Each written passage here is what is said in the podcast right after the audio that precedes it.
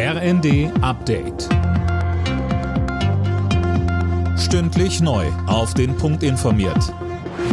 Ich bin André Glatzel.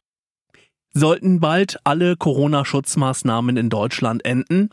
Dafür hat sich Bundesjustizminister Buschmann ausgesprochen. Grund, mehrere Experten haben die Pandemie in Deutschland für beendet erklärt. In China gehen die Fallzahlen allerdings weiter nach oben.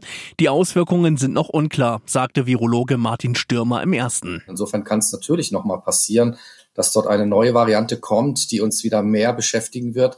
Aber die Wahrscheinlichkeit, dass diese Variante auch klinisch relevanter sein dürfte, ist relativ gering. Ein heftiger Wintersturm hat Teile der USA weiter fest im Griff. Mindestens 47 Menschen sind bisher ums Leben gekommen. Lisa Hofmann berichtet. Viele Menschen starben bei Unfällen auf völlig vereisten Straßen oder erfroren im Freien bei bis zu minus 40 Grad.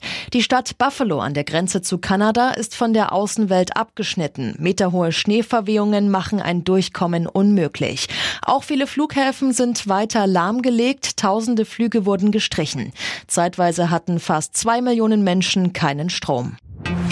Nach den tödlichen Schüssen in Paris sitzt der mutmaßliche Täter jetzt in U-Haft. Außerdem wurde ein offizielles Ermittlungsverfahren gegen den 69-Jährigen eingeleitet, unter anderem wegen Mordes aus rassistischen Gründen. Der Mann soll am Freitag drei Menschen getötet und drei weitere verletzt haben. Misslungene Weihnachtsgeschenke sind nicht immer vermeidbar. Wer sein Geschenk am liebsten umtauschen würde, muss einiges beachten. Laut Verbraucherzentrale kommt es im stationären Handel meist auf die Kulanz des Verkäufers an. Online gibt es eine zweiwöchige Widerrufsfrist. Alle Nachrichten auf rnd.de